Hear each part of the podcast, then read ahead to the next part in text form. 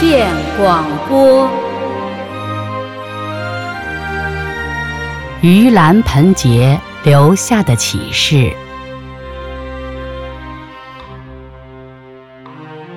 传统文化有着很神奇的力量，连节日的背后都承载了很多宝贵的信息。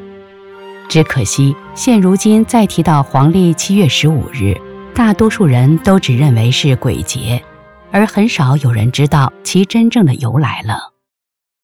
据佛经记载。神通第一的穆建连在用天目观审世间时，看到自己的母亲成了恶鬼，正在地狱中受苦，受得皮包骨。穆建连赶紧装了一钵饭菜，用神通到地狱端给母亲。只见他的母亲用左手遮住饭钵，右手抓起一大把饭菜，迫不及待往嘴里送。顷刻间，饭菜化为了炭火。穆建莲泪如雨下。不知该如何解救，便回来跪到释迦佛前请求开示。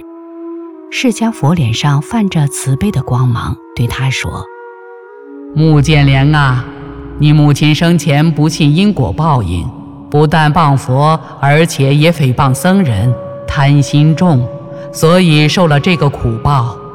你母子情深，神通为亲情遮盖，看不到你母亲的罪业。”穆建连跪着哀求，问佛陀如何才能让母亲脱离苦海。释迦佛说：“你母亲的罪根深结，不是你一个人的力量可以救助的。你的心虽然感天动地，但也只能仰仗十方僧众的威神之力，才能救你母亲。”穆建连终有所悟。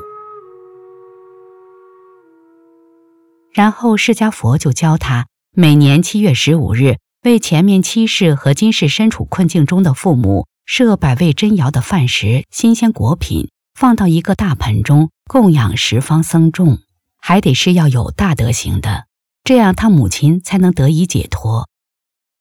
为什么会选七月十五这一天呢？因为那时释迦牟尼要求僧人们每年春夏之间进行三个月的节下安居。期间聚在一起专心修行，不得离开寺院。七月十五是结束的那一天，大家会聚在一起交流心得，不少僧人都证得了果位，而且会在那时谈体会。佛陀听了十分欢喜，所以那天也被称为是佛欢喜日，是非常殊胜的一天。穆建连照着佛陀的吩咐做了。最后，他母亲摆脱痛苦，升到了天界。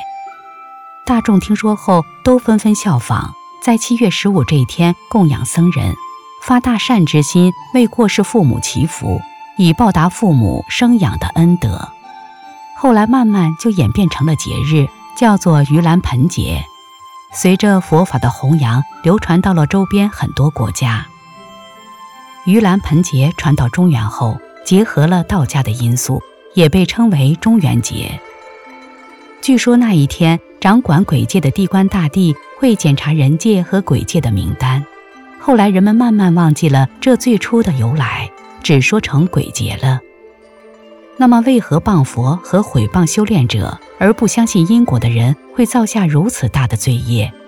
纵使神通广大的穆建连都无法凭一己之能化解得了呢？我们也许能明白。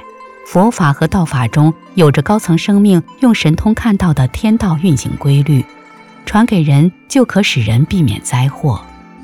而这其中的文化一旦被破坏，就会使看不到另外空间真实信息的人类，因违背天道的思维而导致背逆天道的行为，那样势必撞上定数中的灾祸，也就将生成罪业在人间的对应了。